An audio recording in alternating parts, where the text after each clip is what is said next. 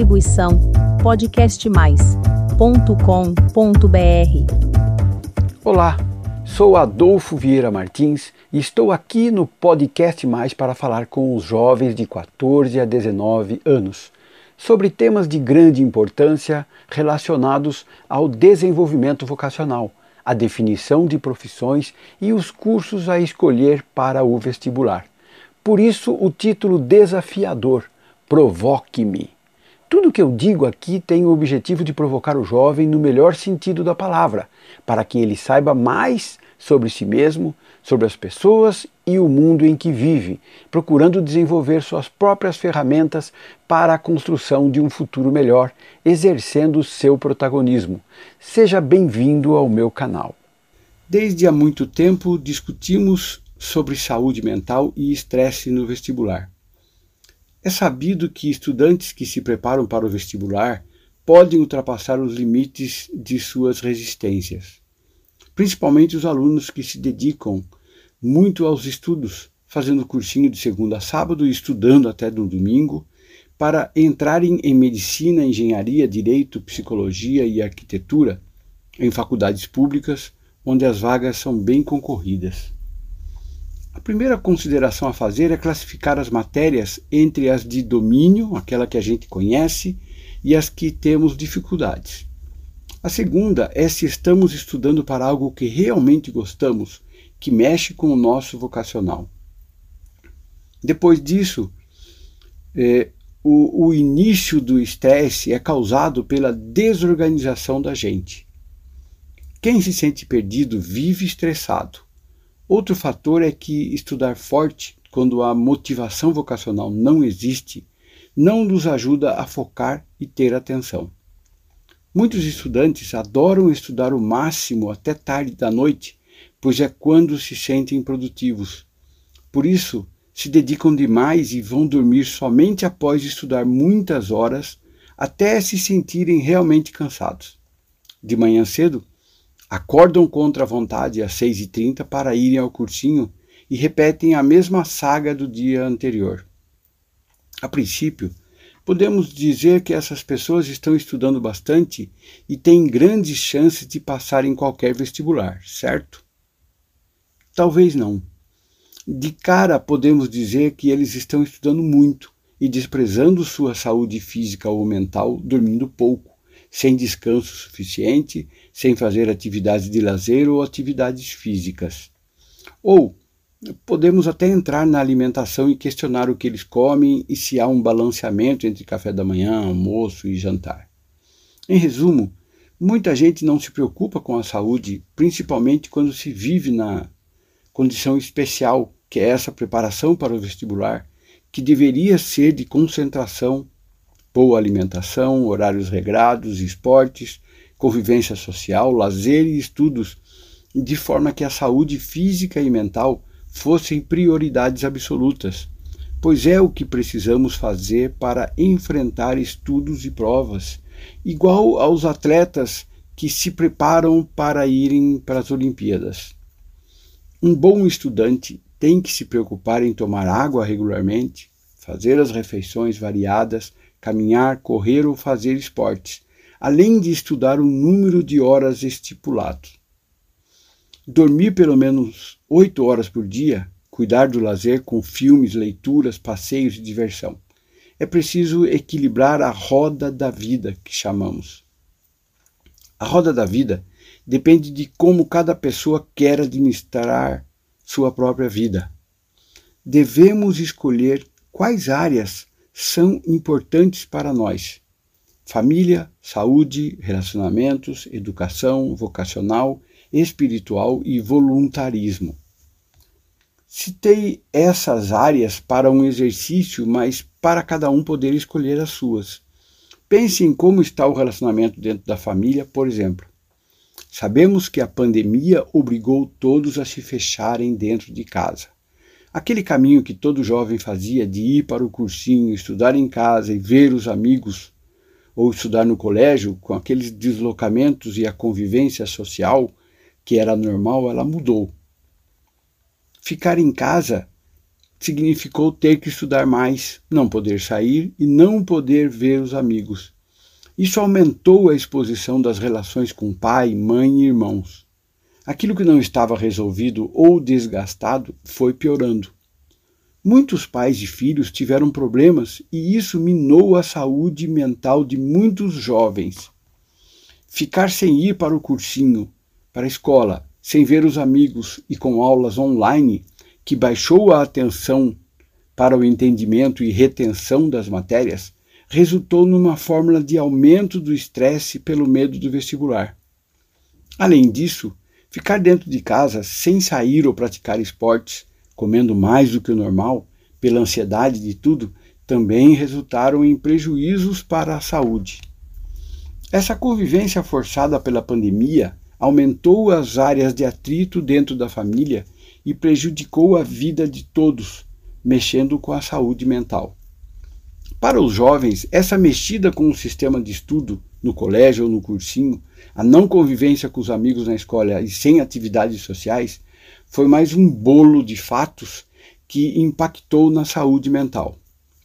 Agora que a poeira está baixando e as aulas estão voltando, é a hora da retomada, da volta ao equilíbrio e da ressignificação. Vamos voltar lá para a roda da família. Família, saúde, social, educação, vocação espiritual e voluntarismo. Pegue essas sete áreas da sua vida e faça um exercício rápido. Veja qual seria o seu objetivo dentro da família, com a sua saúde, na parte educacional, como vai a sua descoberta vocacional, seu lado espiritual e como andam suas ações de voluntarismo. Se quiser, pode ver outras áreas, as que mais lhe dizem respeito. É importante que, ao analisá-las, sinta onde está o equilíbrio necessário, escolhendo seus objetivos e as ações necessárias em prol dos objetivos de cada uma delas. Certeza que sua consciência é, vai saber melhor sobre seus objetivos em cada área e, e ela mudará seus pensamentos e ações. A sua percepção de que coisas simples estão melhorando vai te fazer um bem danado. Primeiro, virá aquela sensação de poder realmente ter o controle de sua vida. Depois vem o aumento da motivação. Você sentirá um grau a mais em sua condição de vida com os bons resultados em seu dia a dia.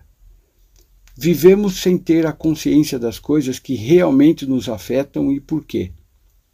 Por isso, o convite para que todos assumam o comando do próprio barco, descobrindo quais são os seus objetivos e todas as ações que precisam ser iniciadas nas áreas que você acha importante em sua vida. Note que sempre você vai escutar de alguém que ela está estressada. Pode ela ter 15 anos, 18, 30, 40 ou 50 anos, por conta das ocupações da vida, da infelicidade ou pela sequência de infortúnios. Há jovens com depressão ou estressados por causa da vida complicada ou por causa do vestibular. Mas há uma esperança, pois nas pesquisas feitas com estudos profundos e longevos, sobre a melhor fórmula de vida, a maioria das pessoas indica que as boas relações dentro da família, parentes, amigos e vizinhança fazem a diferença na vida da gente. Depois vem a realização de sonhos e perseguições de objetivos que nos dão as motivações para o que a nossa jornada ao longo da vida eh, nos cobra. Ou seja, quem escolheu ter boas relações com objetivos e ações para alcançá-las sempre tende a ter uma vida melhor, pois vive construindo várias coisas que valem a pena. Então, vamos voltar ao zero de nosso podcast e repensar tudo. É preciso considerar que, para o vestibular, é, existe o pressuposto de que alguém já tenha escolhido o curso e quais as faculdades que ele vai prestar o vestibular. Se você é uma das pessoas que não está com isso definido, volte ao caminho inicial para que você pense melhor no seu vocacional e inicie a sua própria organização. Então, eu vou dar alguns exemplos aqui. Número 1. Um, durma pelo menos 8 horas por dia, entre 22 horas e 8 da manhã. Esse período tem 10 horas. Assim, se você precisar acordar para ir para o cursinho às 6h30, é natural que você deva dormir às 22h30. Se você fizer diferente disso, a cada dia você terá uma ou duas horas a menos de sono, que em algum momento lhe será cobrado, em falta de atenção, em cochilo na classe ou na sua própria saúde. 2. Cuide da sua saúde pela alimentação, comendo as três refeições do dia de forma sadia. Tome água, não viva de sanduíches, macarrão e salgadinhos. Você poderá ter deficiência de vitaminas, excesso de gorduras, falta de nutrientes e vai começar a ter problemas de saúde e isso tudo influencia nos seus estudos. 3. Dedique-se a pelo menos três horas de estudos por dia, além do cursinho matinal, alternando testes, simulados, estudos e foco nos exercícios das questões que você mais tem dificuldades nos testes que você já fez. 4. Durante o dia, você precisa de umas duas horas de lazer, música, filmes, conversas com outras pessoas, passeios ou alguma atividade que não envolva pensar em matérias ou em vestibular. 5. Faça exercícios, caminhadas, corridas, esportes ou vá a uma academia pelo menos uma hora por dia. 6. Comece já a aprender a meditar em qualquer modalidade possível. É incrível que um ser humano que precisa de coração e mente em pleno funcionamento não consiga exercitar a paz interna, o pensamento interno, a reflexão, o relaxamento e a introspecção. Como é que você acha que você poderá se concentrar na prova, conseguir estudar com foco ou fazer pesquisas se não treina a mente e não dá momento de paz e tranquilidade para o seu coração? Pense que nós só aprendemos a nos distrair na vida, a gente vive disfarçando a nossa atenção. Então, a gente tem momentos onde a gente precisa realmente de foco, atenção e dedicação. Aquela tal paz interior. Então a gente precisa treinar para isso. 7. Comece a aceitar e agradecer tudo aquilo que lhe acontece, seja para o bem ou para o mal. De alguma forma, tudo que vem é uma forma de aprendizado e de tirar da sua zona de conforto. É quando eh, exercitamos a capacidade de aprendizado, de resiliência e de competência. Quando podemos fazer algo para mudar aquilo que nos incomoda, pois sabemos o que queremos e o que devemos fazer para conseguir. Número 8. Faça seus exercícios de relacionamento com amigos de escola, amigos de bairro, familiares e de convivência social. Companhia na vida é tudo. Ajudar os outros de alguma maneira nos faz bem e faz bem aos outros. O exercício de organizar essas oito áreas em sua vida vai lhe fazer muito bem. Já falamos aqui de coração e mente, de autoconhecimento e de protagonismo. Protagonismo é você ser o ator principal de sua vida, quando você assume o papel central de sua história. Por que isso é necessário? Muitos me perguntam porque nós nascemos fazendo o que os pais nos ensinam e atendendo o que eles pedem. Em dado momento, quando achamos que nossa vida está ruim, sempre dizemos que somos vítimas dos outros, o que chamamos de vitimismo quando nossa vida é tocada pela influência dos outros.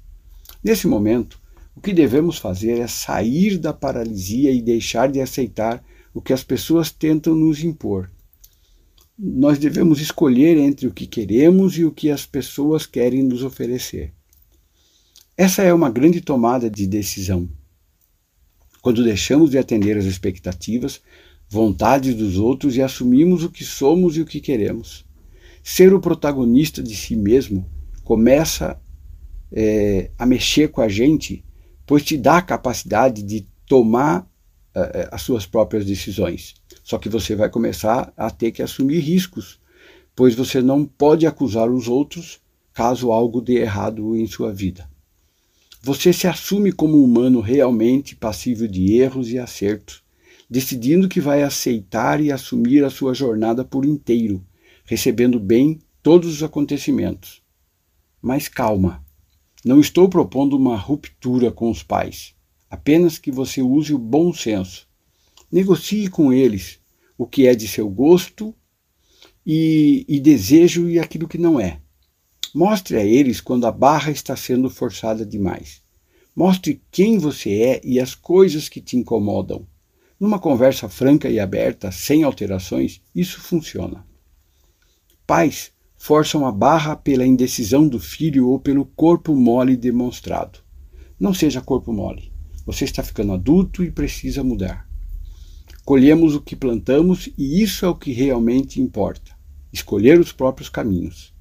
Pessoas que se assumem, que escolhem os caminhos, ganham brilhos nos olhos, motivação, pois sempre há algo novo a aprender e incorporar. Esses são os humanos que as outras pessoas gostam, admiram, que assumem seus desafios e se organizam para vencê-los. Essa é a melhor fase de todo ser humano e é quando a gente se assume como pessoa. Vai lá no dicionário e veja o significado de pessoa indivíduo considerado por si mesmo, ser humano, criatura, indivíduo notável, eminente, personagem. A saúde mental começa dentro de nós mesmos, tendo pensamentos virtuosos, alimentando desafios e vontades, o que nos trará energia, atitudes e comportamentos proativos. Na pandemia em que vivemos, muita gente perdeu a saúde mental porque saiu de seu conforto, teve que enfrentar a rotina com os familiares, algo que o trabalho e a escola nos tirava. E também nos privou do ambiente de trabalho, do ambiente escolar, dos passeios e dos convívios com outras pessoas. Aqueles que estavam bem de cabeça, vivendo seus protagonismos e focados em aprendizados, usaram o computador, os livros, a TV e o celular e continuaram produzindo coisas boas. Aqueles que estavam perdidos no meio da sociedade, em zonas de conforto inconscientes, no meio dessa pandemia, perderam o sentido da vida, pois tiveram que se olhar no espelho e enfrentar seus desafios internos. A vida tem muitas faces e a arte de viver está em dividi-la em várias partes durante o dia, para que a gente tenha sempre motivação em cada uma delas. Assim é estudar para o vestibular pois todas as matérias merecem dedicação e estudo. Para o domínio é necessário treino e repetição. Isso é o que nos ajuda a transpor obstáculos. O estresse vem quando não treinamos direito e não conseguimos o sucesso. É quando não vemos saída e nos sentimos sem forças para vencer. Exaurimos nossa mente e nosso coração. Por isso, cuidar das relações, fazer exercícios, meditar, viver a vida, estudar com foco e atenção, são alguns dos ingredientes para a nossa paz interior, a tal da saúde mental. Por hoje, vamos ficando por aqui. Distribuição podcastmais.com.br